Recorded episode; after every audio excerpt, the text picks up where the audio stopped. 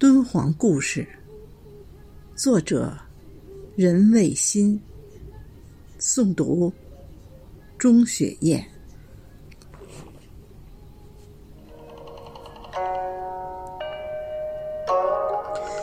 你是我一个寂寞的传说，一直在千年的风沙中埋着。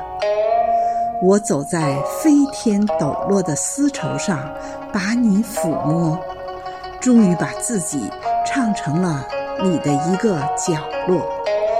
你是我一个苦涩的传说，一直在千年的风沙中醒着。我坐在驼铃摇落的夕阳里，把你抚摸，终于把自己唱成了你的一个段落。你是我一个相思的传说，一直在千年的风沙中活着。